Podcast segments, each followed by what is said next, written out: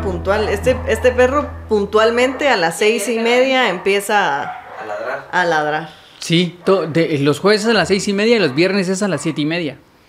Y al inicio no sabíamos, yo ya lo tengo medido y ¿Qué es pues? porque a esa hora ahí entra un carro y entonces encierran al perro en la terraza para que no se salga. Entonces el perro ladra hasta que entran los Hasta carros. que lo sacan. Ajá. Hasta que lo liberan. ¿Cómo te llegó esa conclusión? No vamos a discutir eso porque van a creer que no tengo nada que hacer más que observar de dónde viene el ladrido del perro. Eh, nuestro tema es ¿Le temes a los exámenes? Eh, Sí, este, este es el tema del, del podcast. ¿Le temes a los exámenes? Y lo primero que hay que definir es que hay muchos tipos de exámenes. ¿sí? El, el examen médico, Sí, sí. examen del colegio, eh, examen de sangre, examen... De la vida. la- los exámenes de la vida, los exámetros, esto es otra cosa. Pero- Exa- Pero hay como un montón de cosas de, de exámenes. Y la palabra examen eh, ex- es un derivado de una palabra que es exámenes. El examen en una balanza, en, en griego, el examen es el tornillito que va aquí en medio que sostiene al fiel de donde caerán los dos pesos. Ese es el examen. Porque examinar es pesar.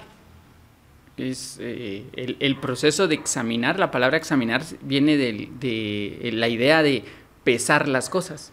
Entonces el examen era lo que po- ponían en el centro para que la balanza estuviera afinada. Y de ahí se derivó la idea de que el examen es juzgar, es pesar. Si es el examen del colegio, es que te juzgan si aprendiste, ¿verdad? Si es el examen de la vida, También. igual te juzgan Es la- es si ese- aprendiste. Ajá. De- ajá, depende con quién estés cerca. Entonces repetir la, la experiencia. Si te toca repetirla, ajá, si pasas de grado o esto. Pero yo creo que cuando uno habla de exámenes, piensa en los exámenes del colegio. Sí. Es como lo primero que se nos viene a la cabeza, los exámenes, ajá, relacionados con lo académico. ¿Tú perdiste algún examen? alguna Yo. Ay, por favor. Unos cuantos, ¿verdad? Pero no, yo sí estaba consciente de que los exámenes, para los exámenes había que estar preparada o estaba perdida, pues. Entonces, sí, alguna vez perdí algún examen. Em, pero sí aprendí también que eso, ¿no? Que no puedes llegar en blanco y solo de confiando en tu memoria de si pusiste o no atención en las clases que recibiste. Entonces sí, sí, no. sí son, sí son totalmente una prueba, te miden, ¿no? A ver si, si das el siguiente paso o, o repetís.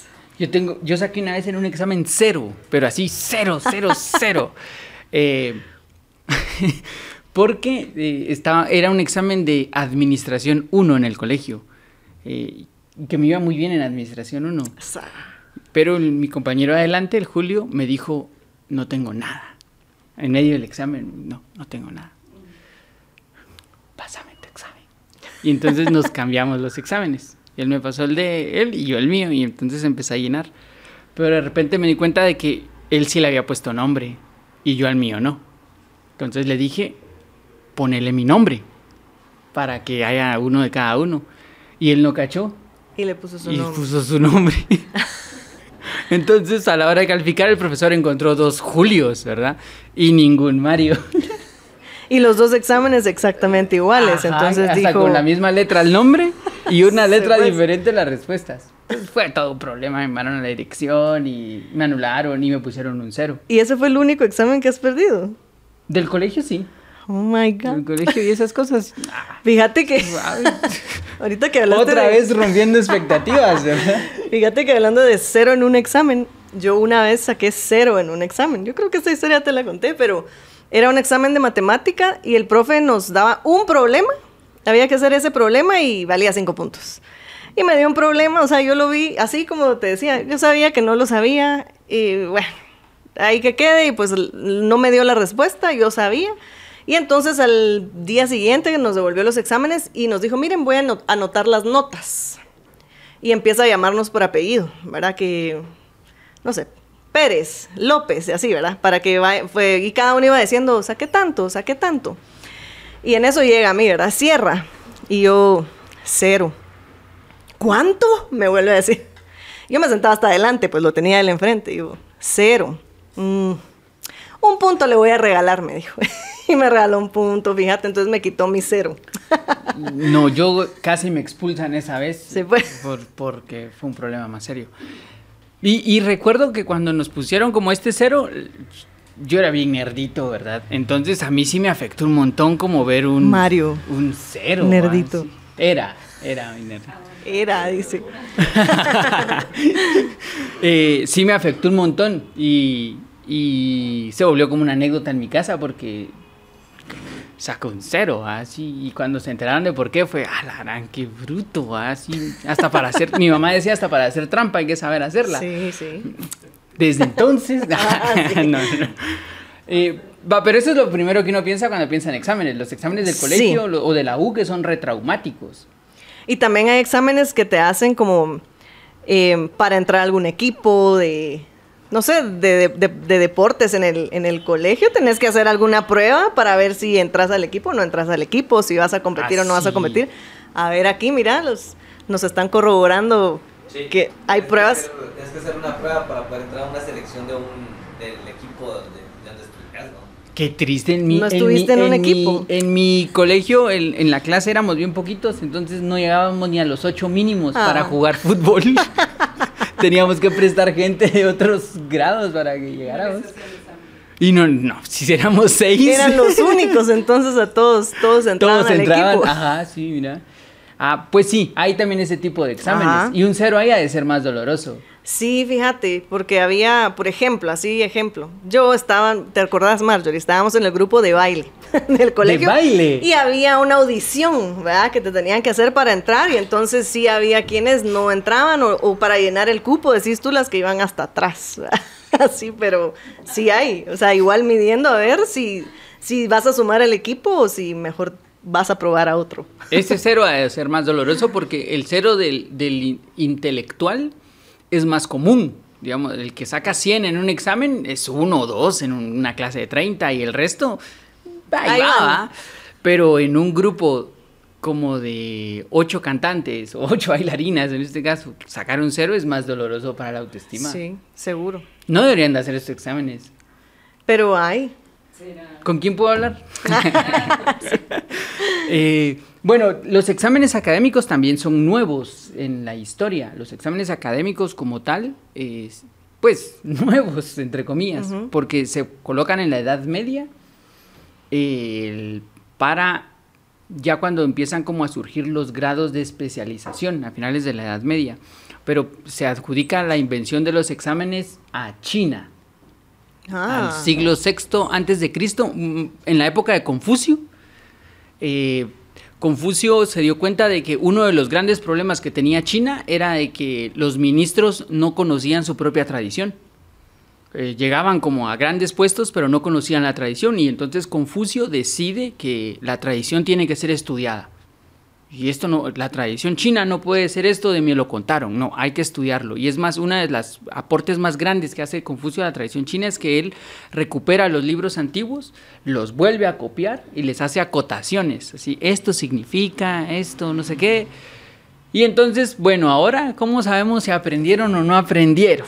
Y la forma era examinando. Sí, pues. Entonces, la tradición dice que los exámenes en la época de Confucio eran diálogos con él.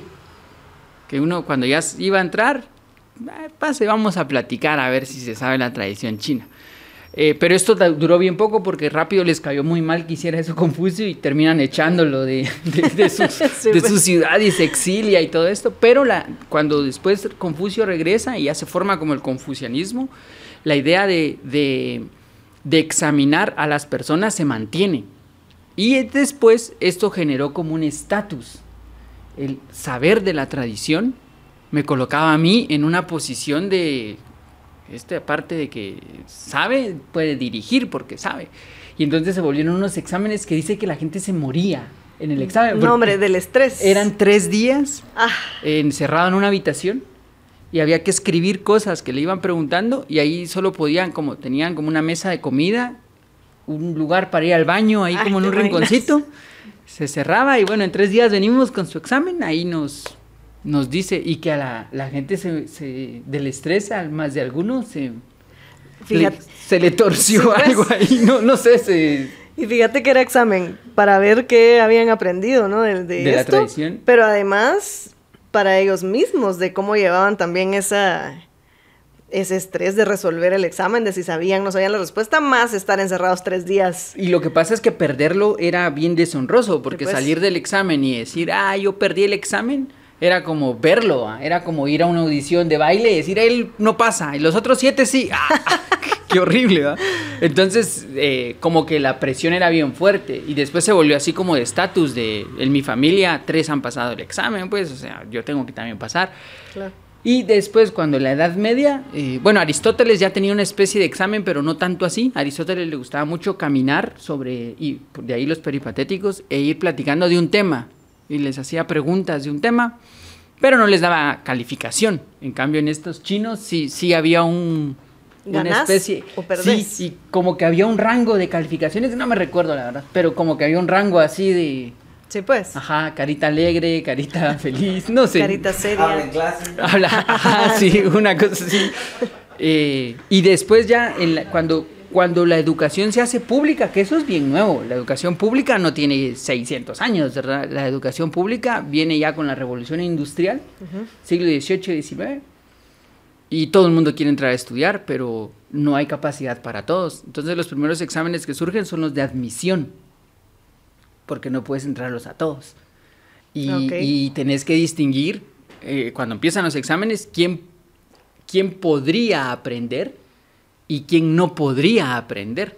Entonces los primeros exámenes que se hacen de admisión son para ver si la persona eh, es apta, pero aprovecharía, si no tiene un problema psicológico, digamos. Es más, yo eh, en, creo que en el sur, una de las formas en que se examinaba para ver si este niño iba a poder o no, era que le decían, sentaban al niño y una de sus preguntas era, tóquese la oreja izquierda con la mano derecha pasando por sobre su cabeza. Y era ver si el ni qué hacía el niño. Sí, pues. Entonces, eh, ajá, así, ¿ve? tenía que hacer así. Pero había niños que cuando escuchaban la instrucción era... eh, no, no, ah, entonces decían, no, ese niño no va a aprender, todavía no se puede. Hasta que aprenda a recibir la instrucción de tocarse la, la oreja izquierda con la mano derecha pasando, Pasando por la, la cabeza. cabeza. Pero era eso, era más ad- a quién podemos admitir. Conforme fue avanzando la sociedad y el sistema como mercantil creció y los trabajos crecieron, entonces se empezaron a tener que colocar también exámenes para ver quién ganaba y quién no, porque al final un poco la educación está bien relacionada con el progreso económico. Eh, si mejores profesionales, en teoría, harían mejores sociedades en teoría. Entonces de ahí la idea de que al finalizar una carrera, para saber si eso es un buen profesional, bueno, si usted es un buen profesional, ganó todas las materias y no solo eso, tiene un criterio. ¿Y cómo sabemos que tiene un criterio? Pues porque usted mismo desarrolló una tesis en relación al tema que estudió. Usted tiene un punto de vista personal que es único y sabe cómo valorarlo. Y esta es mi tesis y aquí está. Entonces, eh, es, así estaba planteado. Ahora las tesis, cual- es más, el MP3 fue una tesis. Un chavo vino y dijo, podríamos comprimir la música, eh, no sé qué. Hizo una tesis de cómo armar el punto MP3. Mira. Tesis que funcionaban, ¿verdad? que servían para algo, porque ahora... El DPI es un- una, una tesis. Ah, sí, el DPI también es una El tesis. DPI es una tesis. Ah, Ah, mira. por Qué ejemplo. buen dato.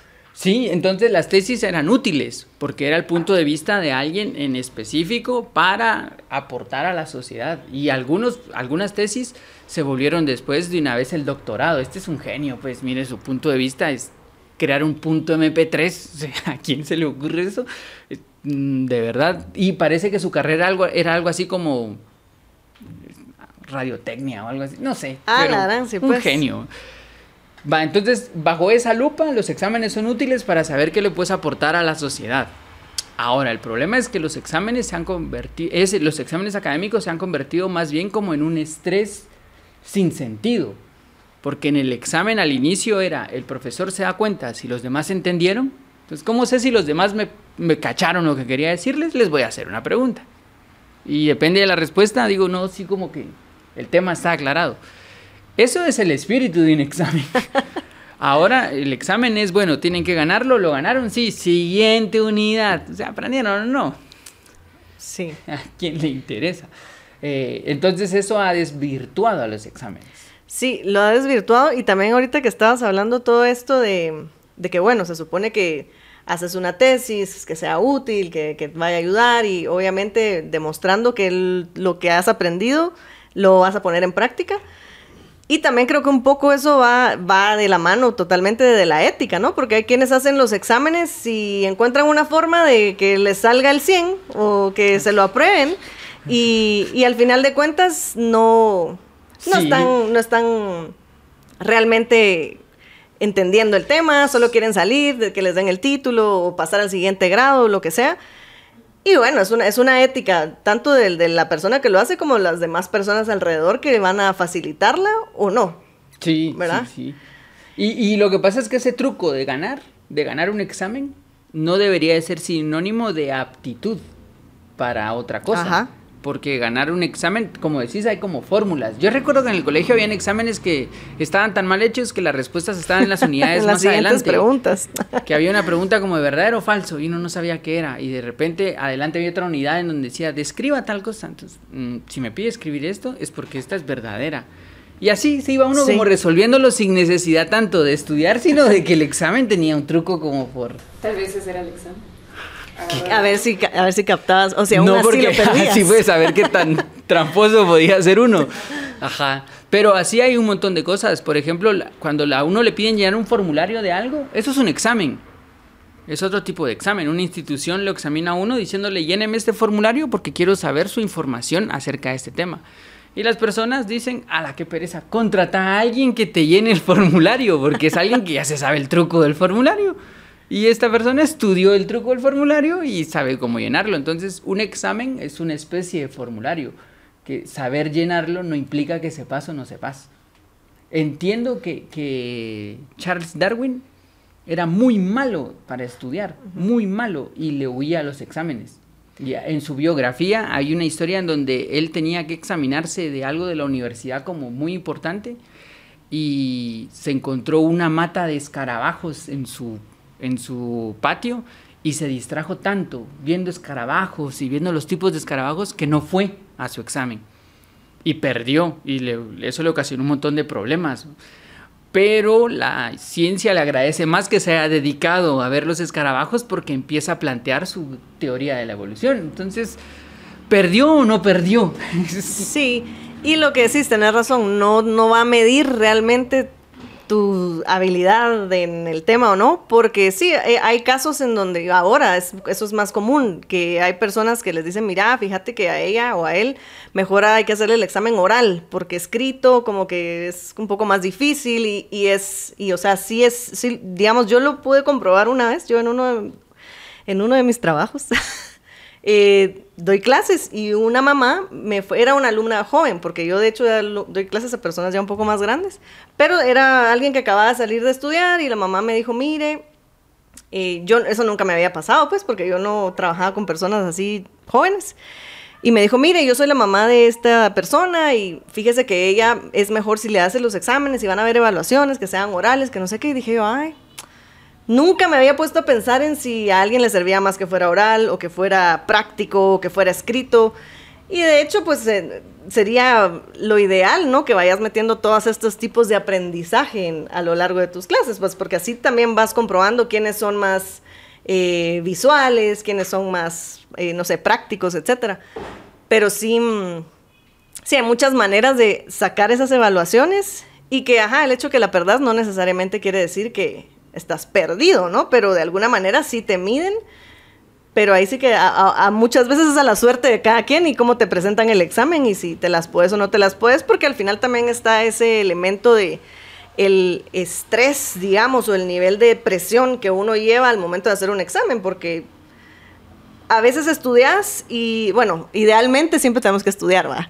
Pero va- aunque vas preparado, el estrés de que si sabes si lo perdes, no vas a pasar al siguiente curso, por ejemplo, te puede hacer borrar la memoria por completo. Miedo ¿no? escénico. Ajá. Ajá, sí, Entonces, sí. hay más elementos ahí al momento de hacer un examen. Y esos son los exámenes de los que estamos conscientes, ¿no? Que nos dicen, mira, aquí está su examen, hágalo y si gana y si lo pasa, pues entra, yo qué sé, al curso o al equipo, ¿va? Pero los exámenes de la vida, estamos conscientes cuando nos llegan esos exámenes. Estás nervioso de si lo vas a pasar o no lo vas a pasar. Te das cuenta si lo pasas o si se te repite y se te repite y se te repite.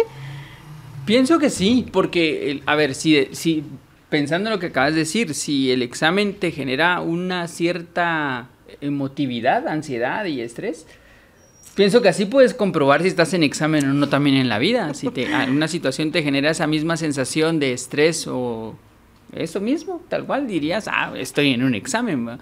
Eh, pero lo que pasa es que, a diferencia de en el colegio, donde a los 30 niños les pasan el examen de ciencias naturales, en la vida no se te va a avisar. No Sí. te van a decir, estudien para el 23 de junio de la unidad 1 a la 4.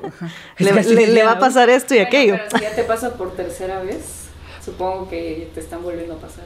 Pero pienso que, ajá, como que perdiste el grado, digamos. Sí, Perdiste la lección. Sí, sí. Yo espero que mi hermano no escuche esto Ah. a continuación lo que voy a decir. Porque mi hermano perdió un montón de exámenes, ¿verdad? Y yo me recuerdo que hubo uno una vez que perdía y perdía y perdía. Y ya de último, así como yo, va, estudiamos tu examen, pues. ¿Qué viene en tu examen? ¿Qué te recordás que te preguntan? Y mi hermano, Y ya lo había hecho varias veces. lo había hecho varias veces. sí. Aparte de mi nombre, ¿verdad? Sí, aparte de tu nombre, ¿qué más te preguntan? Pues mira, hay una serie que tiene espacios más grandes. Ay, Y hay otra serie que son como de poner una palabra. Y hay otra serie. Pero, ¿qué preguntas venían en eso? No me recuerdo. Sí, pues, imagínate. Ajá, entonces va, si a él, eso le pasa a uno en la vida también. Sí, sí. Puede ser que uno no se recuerde del examen, solo le pasó la situación, fracasaste en la situación, seguiste con tu vida y un año después te volvió a pasar lo mismo y volviste a fracasar y seguiste así. O sea, eh, tener conciencia de que estás en examen ya te haría prepararte, Sí. pero puede que no estés consciente, puede que no estés, que, que, que no veas que estás bajo un examen. Pero no estás poniendo atención, entonces. Ajá, ahí digamos lo que pasa, hay muchas cosas. Una de esas es que la vida te está pasando encima, ¿verdad? No estás caminando sobre la vida, sino que la vida te está caminando encima. Eh, y un poco también es como la... Lo mismo que se examina. Y aquí vamos a, creo que vamos a armar equipos, ¿verdad? Versus. A ver, a ver. Ajá. Porque yo creo que eh, una de las cosas que más se le critica a los exámenes actualmente es que los exámenes piden memorización. Entonces uno tiene que memorizarse el, el- Sí. no sé, el trinomio Texto. cuadrado perfecto, los ríos de Guatemala y todas esas cosas. Y entonces un, hay gente que tiene más memoria y hay gente que no. Y es que eso iba a decir también, como que depende también cómo te han presentado la información, de qué manera te han enseñado para que tú también, tu desempeño en el examen sea... Ajá, entonces, pero entonces, al final hay un, el examen actual te pide una memorización. Sí, eh, por ejemplo, tú que estudias leyes, las leyes se memorizan. Ahí no hay de otra como de, no, yo sí la entendí, Sí, cabal. pero no se las puedo decir. Ah, disculpe abogado, pero en este juicio somos serios. O interpretar, no, la ley no se interpreta, la ley se, se respeta. O un médico, un médico no puede interpretar el... Yo, como que hay arterias y venas, ¿verdad? No, aquí no es como, aquí hay. Hay o hay. ¿Y cuántas hay? ¿Y cuál va ¿Y cada por una? dónde? Entonces pienso que hay situaciones de la vida, que así como hay carreras de la vida que necesitan memoria, hay situaciones de la vida que necesitan memorización. Y ahí es en donde viene como cada quien cómo memoriza sus cosas. Hay personas que memorizan visualmente, que lo tienen que ver escrito y se les queda. Hay personas que tienen que estar repitiéndoselo. Hay personas que tienen que estar haciéndolo, que no sé cómo se podría hacer en el caso de una ley, haciéndolo. Tal vez cometiendo el crimen. No, No. Para aprender bien la ley. Para que sepas bien qué no tenés que hacer. No, no, no. No lo intentes. Sí, sí, sí, cabal, así. Por favor, no intente esto en casa. No, pero hay, hay diferentes métodos de esto, pero una de las cosas que sí necesitas en los exámenes del colegio y de la vida es memoria. Sí, totalmente. Tenés que aprender Estoy a memorizar cosas. Sí. Sí, ah, don Carlos nos quiere decir algo. Sí, digamos, el, eh, sobre eso hubo una discusión muy buena hace algunos años. Y un especialista decía que existen tres momentos, información, formación y transformación. eh, nadie puede resolver nada en la vida sin una información básica de memoria. Es decir, Ajá. precisamente porque estaba sucediendo lo que Marito decía, de que se estaba haciendo una supercrítica a los exámenes memorísticos. Y es cierto, no son buenos. Es decir, no es bueno el examen memorístico como lo hacían en el pasado a las evaluaciones anteriores, pero, pero que se necesita una información básica para poder funcionar en cualquier aspecto de la vida. Eh, nosotros no, no podríamos funcionar casi nada sin la información. Sin una información. de base. Sí. Ahora, de eso ya viene la formación que es ya lograr desarrollar los aspectos como el pensamiento crítico, resolución de problemas, eso ya es otro tipo de... Ah, pero parte, parte del conocimiento. De esa, eso al- pienso que así como o sea, si tú vas a estudiar historia, tenés que memorizar ciertas cosas. O por lo menos tener líneas claras de la historia. Sí, eh, completamente. Y, y bueno, digamos que cuando yo hice mi comentario, no quiero decir que estoy en contra de los exámenes. Yo crecí con ese tipo de exámenes y es la única forma, digamos, en que yo los hice toda mi vida hasta la fecha. Pero tengo hijos y tengo eh, amigas que tienen hijos y están en diferentes lugares de estudio y hay muchas, ahora hay muchos cambios en cuanto a la educación de, ay, no vamos a evaluar de memoria, sino que lo vamos a hacer así y así. Entonces sí existe, digamos, esa otra forma de evaluar a las, a las personas, pero como está diciendo cabal don Carlos, lo que estás diciendo, tenemos que tener una base, pues, porque sin la base definitivamente no, Sí. no puedes solo pasar poniendo las formitas encima de las otras. pues. Necesitas información y la información hay que tenerla en la cabeza. Por lo menos la información básica, ¿verdad? O sea, como quizá no te vas a saber la- los las capitales del mundo, pero por lo menos saber la diferencia entre una capital y una no capital. Ya con eso como que tus conceptos pueden Sí. ir un poco más de norte. La, la evaluación. Actualmente hay tratado, bueno, no tratado, pues, pero sí. Digamos, la evaluación es fundamental en el proceso de aprendizaje actualmente. Eh, de hecho, los pedagogos dicen, dime cómo evalúas y te, diré- y te diré cómo enseñas. ¿verdad? Eh, porque la evaluación, eh, precisamente lo que se está tratando es como de eliminar ese temor. Ajá. La evaluación no debe generar temor porque pueden suceder casos como los que mencionaba Paula, de que el estrés hace que se, que se eh, debilite la posibilidad de saber qué tanto está preparado una persona para aplicar conocimiento, que es lo que se busca, ¿verdad? El- Sí. El, el conocimiento funcional. Entonces, eh, se, ha, se ha estudiado muchísimo sobre, sobre eso y la evaluación ahora es algo que nos deberíamos todos los que creemos que podemos enseñar, capacitarnos para evaluar correctamente porque se está evaluando el proceso de aprendizaje, no. Ajá, es eso, si ha aprendido y, o si necesita como volver a algo. Pero traspolémoslo a la vida. O sea, Sí. porque la, la vida no le pregunta a uno, ¿cómo le gustaría usted ser examinado? A ver, ¿usted cómo aprende mejor y cómo no? A uno le pasan las cosas de la vida y no hay forma de decir, no, a mí oral, por favor, porque escrito A no la me va bien. próxima mejor. Ajá, es- la- la vida pasa sus exámenes sin preguntarte. Pero si necesitas haber tenido un conocimiento clave de cosas para saber si no vas a reprobar otra vez, necesitas un poco de memoria. Pero lo otro que mencionaban Carlos, que creo que se necesitan los exámenes del colegio y de la vida, es entender para qué estás aprendiendo. O sea, que esto que me está pasando, hacia dónde me va a llevar, o esta situación que estoy viviendo, qué me va a enseñar para llegar a dónde, porque eso es lo que a uno le pasó, o a mí mismo, que yo cuestiono mucho de mi propia educación en primaria, es que nunca se me explicó por qué estaba aprendiendo lo que estaba aprendiendo Desarrollar un pensamiento crítico. desarrollar un pensamiento crítico. Nunca lo hice. O sea, yo llegué a, hasta el, terminé el colegio y no tenía ni idea de por qué me habían preguntado lo que me habían preguntado. Y era el meme este de otro día más sin aplicar el binomio cuadrado perfecto, ¿verdad? Sí.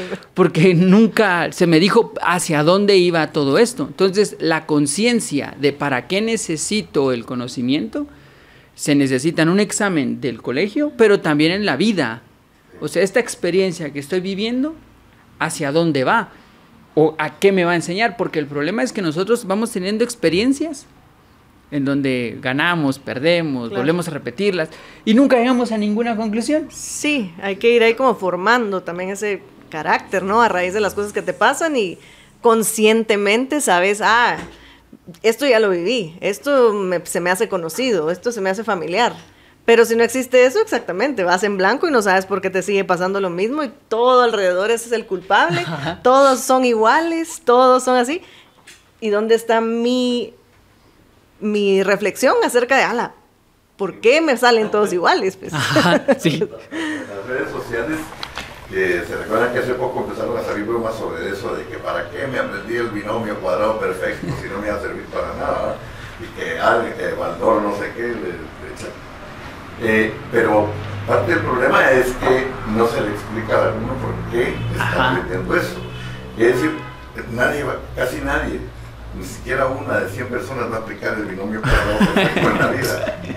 Pero las matemáticas se siguen enseñando en casi todos los niveles, aún por lo menos a veces hasta los que van a la universidad a estudiar ciencia política llevan matemáticas 1 por lo menos, porque desarrolla el pensamiento lógico formal que nos sirve para razonar en la vida sobre cosas que tienen una lógica de sentido de que de causa efecto. Sí, es Y que eso es lo que está Eso es buscando. lo que nunca se dice. Y yo pienso que, u- Sí, o sea, yo sé que en la vida a uno no le dicen, hey, estás en examen ahorita, ¿verdad? Porque uno no se da cuenta que estás en un examen de la vida hasta que, eh, ups, esto no se hacía así y esto. Pero en los, en los otros exámenes sí podrías empezar a entrenarte como para desarrollar la percepción de que estás siendo examinado. Sí. Yo tuve una amiga que le dio gastritis de Crónica. estrés Ay, por los en la época de exámenes que en la época de exámenes su mamá le llevaba como comida diferente y no sé qué más cosas porque a ella le generaba como mucha ansiedad y teníamos un problema de que uno de los de la clase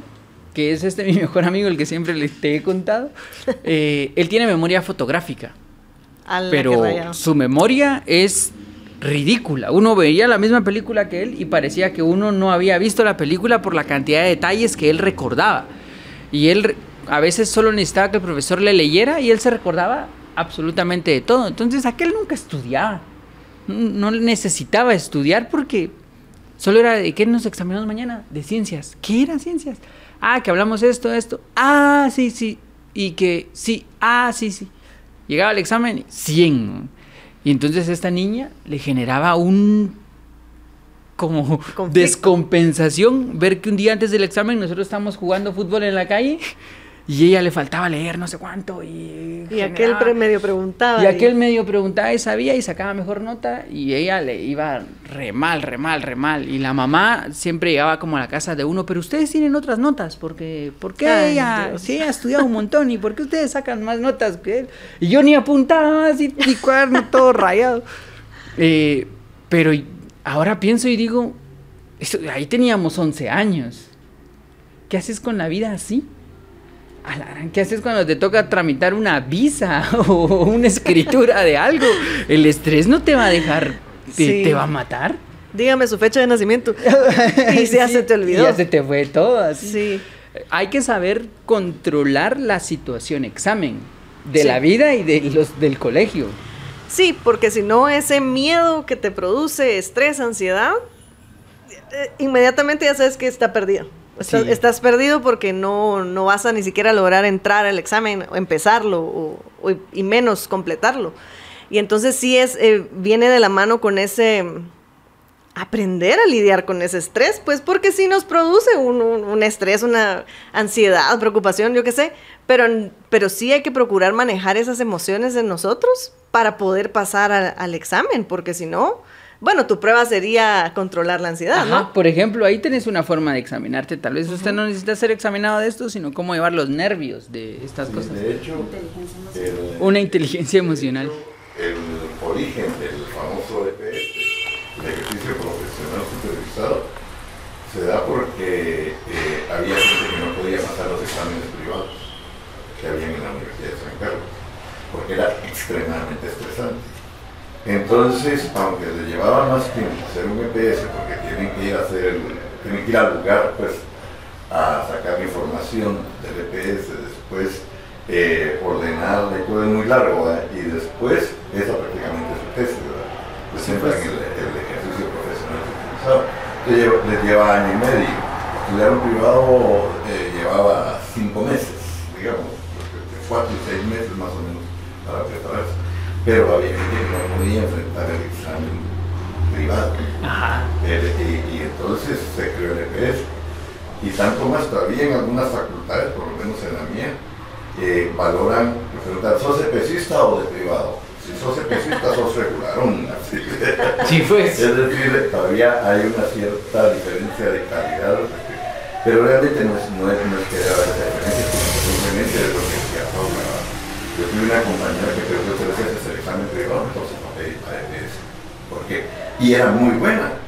Sí. Era, era persona que ex- excelente estudiante y sabía, pero se ponía blanco cuando entraba al examen porque es un examen oral frente a cinco examinadores en la Facultad de Economía. ¿no? Siempre. Va, que- pero pasarlo en la vida también. En la vida, tus exámenes de la vida son a veces frente a más gente. o sea, Sí. son frente, como en situaciones un poco más complicadas. Eh, Yo, perdona, es que ahorita que mencionaba esto, eh, don Carlos, me recuerdo de una amiga del colegio, una compañera del colegio, no voy a decir su nombre. Ella, eh, a veces nos tocaba pues pasar, a- no sé, a exponer y cosas así, y a cada vez que a ella le pasaba, ella no podía hablar, ella se ponía a llorar, se, era, nunca podía, nunca lo lograba, y de igual forma siempre le decían que lo tenía que hacer, pasaba, nunca lo lograba, y me recuerdo hasta que nos graduamos, fue lo mismo. Y hace poco, pues como nos tenemos en redes sociales y ahí uno va viendo, veo que ahora ella baila belly dance en un escenario solita, súper chilero. Y, y yo me puse a pensar, ah, la gran, ella superó ese, ese miedo que tenía a pasar enfrente y ahora baila, pues, ¿verdad? si es Así. que era otra la, la o- otra su, Su tendencia exacto. iba por otro lado porque eso también pasa un montón en, en la antigua Grecia en un periodo en el periodo clásico la forma de educación venía en que agarraban a los niños y les ponían diferentes tipos de juguetes y entonces naturalmente había niños que agarraban un juguete de un tipo y otros de otro. Había niño al que le gustaba patear las cosas y había niño al que le gustaba construir las cosas y esto. Y un poco ahí van viendo como por dónde iba el niño. Este como que va a ser más del lado artístico, este como que... eh, y eso les permitió desarrollar a los mejores escultores, a los mejores atletas, a los mejores pintores, a los mejores poetas, porque desde niño detectaron como por dónde. Nosotros tristemente estudiamos lo mismo todo, 16 años, y a los 16, 17 años le preguntan a uno, bueno, ¿y ahora qué quiere hacer? Sí, hombre. No sé, ¿va? así tarde. ¿va? Y, y eso, imagínate cuánta gente no siguió lo que realmente quería. Su vocación se quedó perdida en medio de tener que aprenderse las capitales de Europa y Sí, pues. se fue como perdiendo. Porque el sistema no ve la individualidad, sino que lo que ve es todos tienen que saber lo mismo. Pasaron todos sexto, bueno, ahora les toca, no, no hay séptimo, ¿va? pero les toca el siguiente. Séptimo, primero básico. Ajá, sí. Eh, sí, pero ese es un problema, digamos, a nivel educativo. Ahora, pasándolo a la vida, eh, en la vida no hay grados como tal, pero sí hay grados como de uno mismo. Uno mismo va desarrollando su vida en niveles. Y uno sí puede ver como las fases de su vida. Dice, "Ah, yo antes era así. De repente decidí ya no hacer tal cosa y ahora estoy aquí. Y ya no volvería a esto. Y ahora hice esto y esto. Y uno sí ve niveles como en, en su vida. Y si lo, si lo reflexionan un poco, van a ver el examen del final del nivel. Van a ver esa cosa que dicen, ah, no, yo cuando vi esto dije, no más, no vuelvo a hacer esto. Ajá, pasó el examen. Y entonces como que uno cambia de nivel. Cambia de prueba. Creo que ahí también en los exámenes de la vida es un poquito más complicado que los escritos porque los escritos se quedan escritos. Los de la vida tenés que seguir esforzándote para no... Volver a primero volver- primaria. Bueno, más o menos, porque el conocimiento siempre se queda en la experiencia. E incluso eh, uno no debería de despreciar las herramientas que le enseñan a uno en el colegio. Uno sí podría, debería llevar apuntes también de su vida. O cosas, que incluso lo hacemos. A veces uno tiene como fotos, recuerdos, cositas que dicen, ¿y por qué usas este anillo? Ah, porque mira, yo pensé que cuando me pasó eso dije, este anillo me lo va a recordar. Es una forma también como de ir, de sacar chivos. o en, De hacer tu de diploma, tu diploma de gané esto. Esa es tu medalla de pasé esta prueba. Ajá, o también es tu medalla de recordarte si te volvería a tocar. Sí. Es tu chivo de, de, de ver así. Sí, cuando, ya ves, "Ah, cuando ya ves que viene la prueba ya la vas a fallar, decís, no, No, no, no, no. no. no. Ah, ya me recordé que tengo que hacer. Sí, Sí, lo haces. eh, mira qué buen tip. Sí, eh, es un montón. Incluso estaba, le- estaba leyendo que el, eh, uno de los motivantes más fuertes de lo- para hacerse tatuajes es el recordar experiencias. O sea que las personas buscamos hacer chivos en la vida, así como de quiero ver esto y cada vez que mire este tatuaje voy a recordar tal cosa. Ajá. No voy a volver a... Sí, El binomio cuadrado perfecto. Pero o sea que sí, so- naturalmente buscamos tener eh, cosas para poder estudiarlas y poder verlas así. Algo palpable, Algo palpable. algo- Tu, tu chivo. tu- Sí, sí. Tu Sí se dice así, ¿va? Chivo. El chivo es para ganar el examen Ajá, sin es tu- estudiar. Sí, pero lo que pasa es que el que hace el chivo tiene que estudiar. Eso es lo que nadie ha visto. que el que hace el chivo chivos. tiene que pasarlo de su cuaderno a algo más chiquito y tiene que normalmente Pero igual no En lo intenten en casa. No lo intenten en se casa. hacía no, a no, mano. No, se lo estamos recomendando. Ahora sé que los imprimen en chiquito y es que mi una de mis hermanas era una genia así para los chivos, sí, una genia, genia. Le había hecho hasta un paletón invisible a su A la no, a, la su falda. falda y los, o sea, era una genia para hacerlos así. Híjole, ya la delaté. pues tengo dos. a no sé- tus no- hermanos estás delatando, mira, ya van dos. Ah, ah, sí, cabal. Eh, pero entonces yo creo que, que sí tenemos herramientas para los exámenes de la vida también.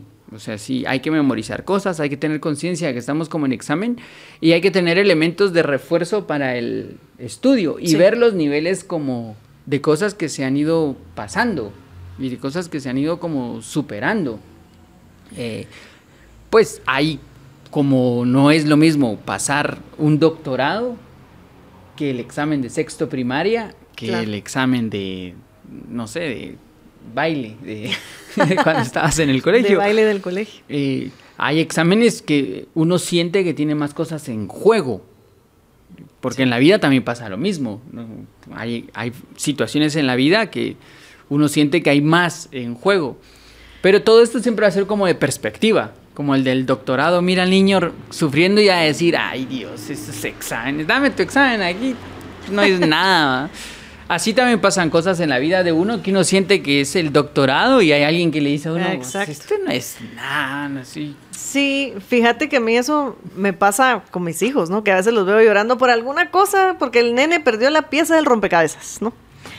Ay, yo, y hasta lo digo en voz alta, así como, ay Dios, por eso lloras y mira, hay otras cosas. Y digo yo, no, pues es que esa es su prueba hoy, ¿no? Que se Sí, le perdió la, la pieza. Y ahí estás formándote, ahí estás aprendiendo que vas a ser más ordenado, que puedes vivir sin la pieza, etcétera. Y cuando nosotros le ponemos como esa conciencia a esas pruebas, porque exactamente lo que decías, que a uno hay alguna situación que le empieza como a generar ansiedad y está uno ya con miedo y, ay Dios, ya va a llegar el día en que me va a tocar hacer esto. Esa reflexión de decir, bueno, si me estoy sintiendo así es porque, bueno, es algo difícil para mí hacer y tengo que hacerlo de igual forma. Entonces, empezar a reflexionar en que, bueno, esto es una prueba para mí, no es un no es un enemigo o una situación catastrófica, sino que es algo que tengo que hacer. Y entonces voy a empezar a verlo como una oportunidad de pasar esa prueba, empezar a estudiarla antes de esos días y sirve, ayuda Sí, y- a y- bajar ese nivel de ansiedad y Y la sociedad, porque la vida no es nada original, ¿verdad? A todos nos pasa lo mismo y sufrimos un poco como por las mismas cosas. Es, eh, uno cree que su vida es como, Sí. no, es nadie ha Uno vivido que esto, que, jeje, saludos, diría la vida. Eh, pero a las sociedades también les pasa lo mismo. Ahorita eh, que están las grandes sequías en Europa, que, que están como pasando las sequías, en los ríos han ido encontrando, en las piedras de las orillas, han ido encontrando marcas de mensajes, de cosas de si el agua llega hasta acá, están en peligro. Así, mensajes como bien directos, que eran los mismos mensajes que encontraron cuando los tsunamis en Japón. Cuando la gente subía a las montañas, encontraron piedras que decían hasta aquí llega el agua. O sea que alguien ya fue examinado por la misma situación y ya se vivió esa misma experiencia, porque no hay nada nuevo bajo el sol. Todo lo que ha pasado ya le ha pasado a alguien. Eh, entonces pienso que así como cuando uno no entiende una materia puede pedir ayuda, en la vida uno también puede acercarse a alguien y decirle, mira, yo no sé cómo resolver esto. ¿Qué harías en, en esta situación? Ayúdame o enfoquemos, estudiemos. Sí, o sí, algo, sí. Ajá, sí. Porque uno de los grandes problemas de los exámenes de la vida es que uno siempre siente que está solo en el, en el privado de la vida. Yo contra el mundo entero. Son re yo soy re dramático para expresarlo, pero yo creo que se siente así. como, eh, yo Te han el- contado. yo versus el mundo. No, a mí me gustan los exámenes. Yo sé. me, generan adrenalina los exámenes. Qué bien. Pero yo creo que, que quitarle esa individualidad, esto me está pasando solo a mí, y empezar como a verlo de, bueno, esto a alguien ya le tuvo que haber pasado. ¿A quién podría preguntarle algún, como por dónde, cómo lo desarrolló, cómo hizo para vivirlo más fácil? Ya Sí. es una aproximación. E- Eso es, ah, sería genial que pudiéramos tomar ese consejo de alguien que ya lo ha vivido y además también poner atención en esas clases de la vida, porque a veces alguien te está contando algo y se te olvida. Y luego vas y ahí vas a, a estrellarte la cara Ahí a, a la pared. Entonces, a veces tal vez no lo estás ni preguntando, sino que ya te lo están diciendo y ahí vamos, ¿no? Entonces sí hay una conciencia que La hay que memoria. tener. La memoria, que hay que Ajá, tenerla. aten- hay que tenerla así, las antenitas bien. ¿Qué? Bien atentas. Bien antenitas.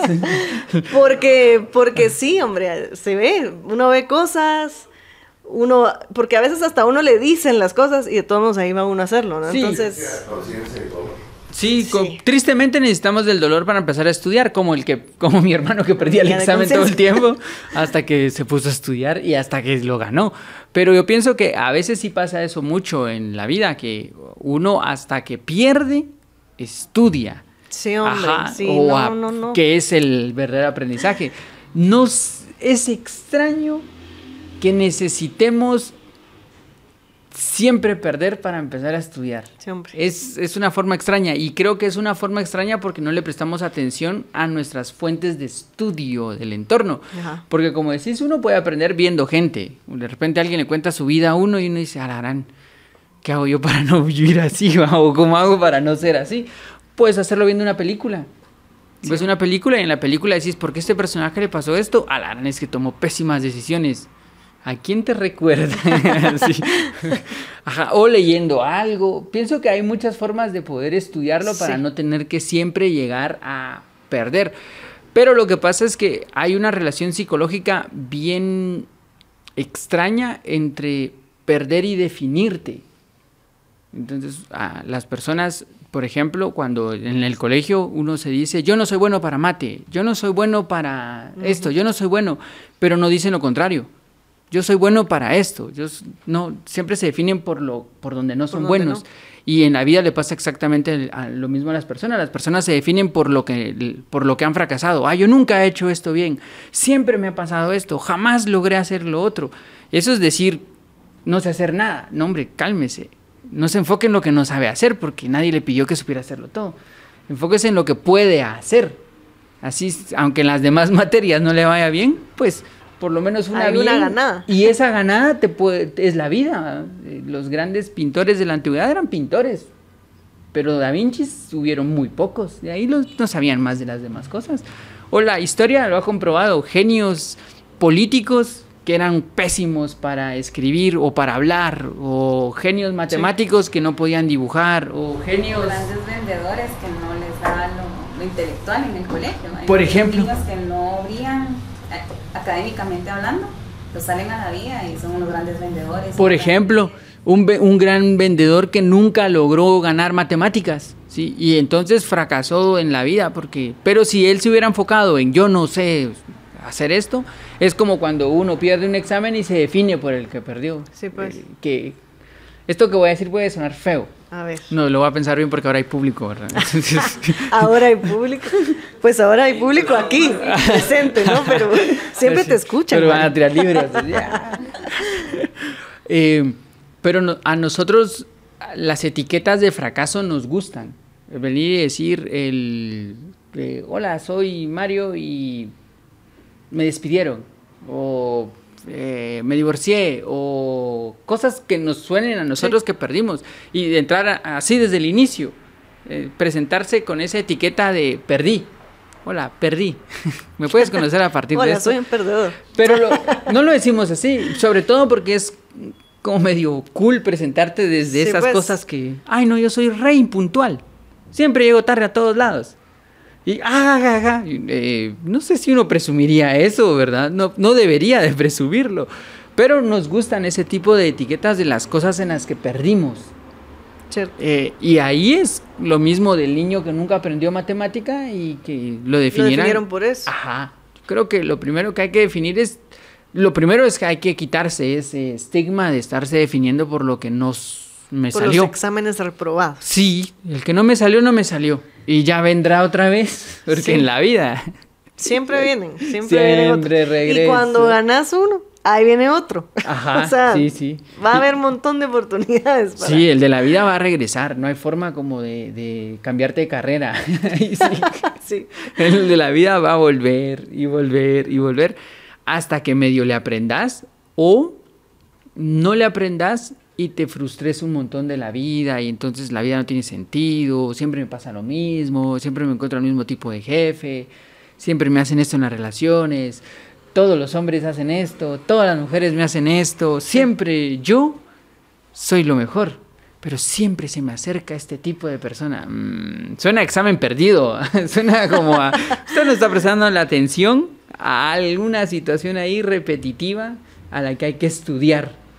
Sí. Lea su, su muro de Facebook. Tal vez ahí va a empezar a ver cosas Todo que lo que estaba ha haciendo. posteado, Ajá. las Vea, fotos que he subido. Sí, eso me estaba contando Mira, hace poco una amiga que dice que hay un estudio que viendo el feed de Instagram, así con las fotos que la gente va subiendo, se van viendo sus tendencias psicológicas, ¿va? porque van viendo primero sus gustos.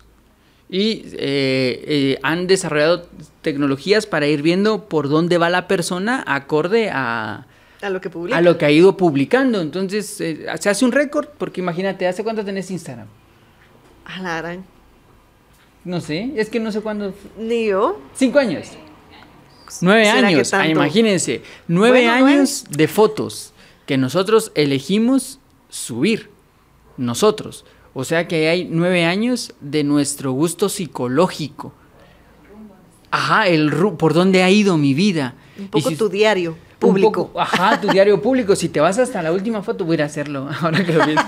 Voy a voy a borrar fotos. Ajá, incluso podrías borrar fotos Sí, imagínate de cosas. trampa. O podrías eh, analizar situaciones y decir, puchica, la primera foto que tengo es la misma situación que estoy viviendo. ¿Y eso es bueno o malo? Pero mira qué interesante porque hasta ahí podríamos analizar un poco Estudiar. por dónde vamos. Necesitas elementos para estudiar tu vida. Si, Sí, si tratas de estudiar tu vida así sentado viendo y dices, ¿cómo cambio mi vida? Ah, la gran. Otro día, así, ¿cómo? Re difícil. Necesitas elementos concretos y los elementos concretos son, son tangibles, son fotos, son decisiones, son dónde vivís, dónde trabajas. Son cosas bien concretas que te pueden ayudar a ir viendo y decir, ¿ganaste o perdiste el examen de la vida? sí. Por ahí creo yo que podríamos apalancarnos para estudiar. Me, me gusta. Me gusta porque sí. Hay que tener la conciencia también y aceptar cuando hemos perdido el examen. Sí. Y cuando lo volvimos a perder y no nos acordamos de las preguntas, diría tu hermano. Y cuando ya logramos pasarlo, ¿no? Pero si no, nos, si no aceptamos también el haber perdido un examen, nunca lo vamos a ganar. Nunca No. vamos a estudiar, a, a cambiar la forma de, de hacer las cosas, de estudiar, digamos, para avanzar y, y ganar, aunque sea con 60, ¿va? así raspadito, pero, pero va. Lo demás es más. vanidad, Paula. Sesen- bueno, ¿era 61 o no? No, 71 eran. 60, de- En según la- el ministerio, En la U eran 71. no, 6-1. ¿Y yo por qué recuerdo el 60. 71 en la U? Hay colegios donde sí 71 se dan. Sí, va. Pero según el Ministerio de Educación con- es con 60. Y lo demás, vanidad. Vanidad. vanidad. No, y la vanidad. Sí, pienso que, que podés ir viendo eso en la vida, en qué está siendo examinado, qué puedes reforzar para estudiar, a quién le puedes preguntar, qué puedes ver, como, como hacer el mismo proceso de cuando uno estudia para un examen. Cuando uno estudia para un examen, pues bueno, ciencias naturales, a ver, mi cuaderno. Y uno abre su cuaderno, abría su cuaderno y regresabas y decía, ¿y aquí por qué no noté? Saber, va. O, ¿y aquí por qué no terminé la palabra? saber y tenés mucho de eso. Pues así es con la vida, uno podría regresar y decir, a ver, ¿y aquí qué pasó? ¿Y por qué no hice esto? Y así como cuando uno estaba estudiando, se necesita objetividad. No puedes estudiar si desde que empezás a estudiar decís, ala, no es que esto nunca se me queda a mí, esto Sí. es imposible. Porque si haces eso con la vida, igual te pasan el examen. Es que a mí Sí. no me interesa si estudio o no estudio, aquí está la prueba del examen. Aunque lo pierda, ahí va. Sí. Sí, Entonces sí puedes estudiar. Sí, Sí. se puede estudiar. sí se puede. Hay que estudiar. Ajá. Hay que poner atención, hay que tener memoria. Hay que tener conciencia de para qué se está viviendo esto. Sí. Ajá. Y ganarlo con lo que se pueda, ¿verdad? Y aprovechar los exámenes académicos o para entrar a equipos o, o médicos para irnos formando también y entender que hay una razón detrás de eso y que eso lo vamos a aplicar en la vida. Ajá. Y como a saber controlar esa situación de examen, porque al final es una situación psicológica, el Sí. sentirse observado, sentirse juzgado, que de ahí venía la palabra, es, un es ser juzgado, un examen es ser juzgado, usted sabe o no sabe, sí sé, a ver, contésteme esto y vamos a saber si usted sabe. Eh, y a uno no le gusta, desde el momento en que se apagan todas las luces del teatro y se queda solo el spot de uno, uno siente como el... Sí, voy a sí, fracasar. No, nunca me ha salido bien esto. Ah, y sale corriendo. Va, va, está bien, siga viviendo, pero va a volver a pasar. Entonces empieza a practicar en su cuarto, apague luces y quédese solo con una, una sola aquí. una sola, hablar en el espejo, estudiar, sí, de eso se trata. Sí, de Y- eso se trata. A mí hace mucho tiempo, no, no mucho, 2015, hace siete años, una persona que es muy inteligente eh, y que lleva mucho tiempo en Acrópolis, que lleva 50 años en la escuela, yo le, le hacía la pregunta de cómo se puede distinguir si uno ya es filósofo o solo cree que es filósofo. Y él me dijo, bueno, es muy sencillo, me dice, sabes si eres filósofo si ya fracasaste, si te caíste, si mordiste el polvo, si todo salió mal y te volviste a parar. Si te volviste a parar y dijiste, bueno, ¿qué pasó aquí? Volvámoslo a armar, eres filósofo. Si te caíste y no te volviste a parar y dijiste, bueno, la vida es así, no hay nada que hacer. ah, ah", te seguís arrastrando. ¿sí? entonces no eres filósofo. Te, te quedaste hasta ahí y lo sentimos. Entonces, siempre me gustó mucho su definición porque hace, creo que bajo esos términos, muchos seres humanos somos filósofos porque muchos nos hemos parado de algunos fracasos. Otros nos costaron más, ¿verdad? En uno nos tardamos más en levantarnos, Ajá, en pero algunos nos, hasta nos acostumbramos al polvo. sí, sí. Como decía Lelutier, si lo importante no es, no es caer de nuevo en la misma piedra, eh, lo importante es no casarse con la piedra y tener descendencia con esa piedra. Ah. Pero sí, mira, qué bonito. Porque sí, creo que casi podríamos decir que todos somos o vamos a ser filósofos porque Ya esa, esa es el- esa es la idea, ¿no? Sí, sí, sí. Caerse y levantarse. Estudiar. Estudiar.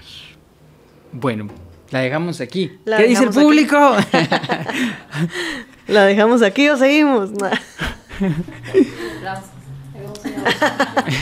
La dejamos aquí. La dejamos aquí, sí.